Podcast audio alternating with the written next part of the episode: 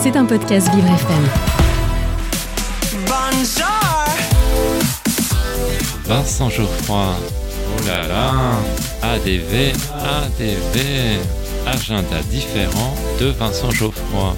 Mon rendez-vous extraordinaire. Et, et oui, qu'est-ce que vous croyez? Je suis unique.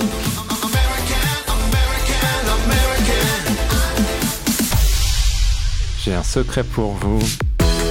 Aujourd'hui, dans mon agenda différent, je vous parle du livre N'oubliez pas Marcel. Mais chut, ne le répétez à personne. Il s'agit du douzième roman de Françoise Henri.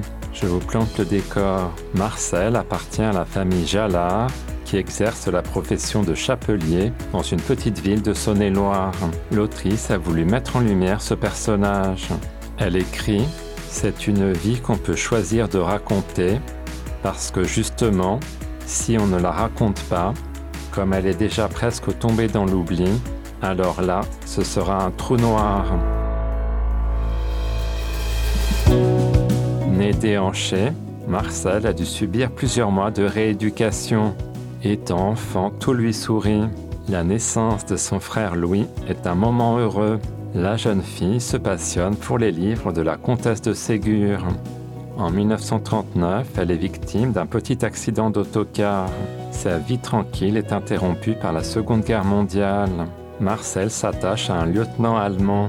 Elle s'éprend ensuite d'un certain Pierre Andersen, mais le père de celui-ci est soupçonné de collaboration.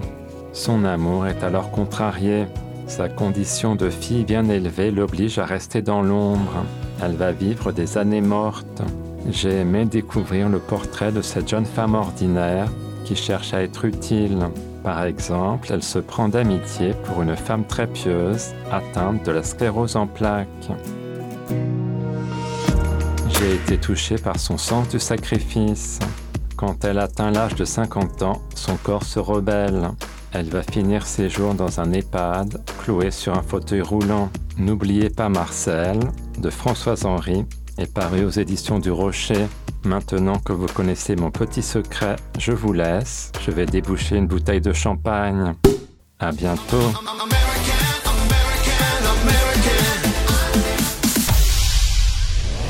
C'était un podcast Vivre FM. Si vous avez apprécié ce programme, n'hésitez pas à vous abonner.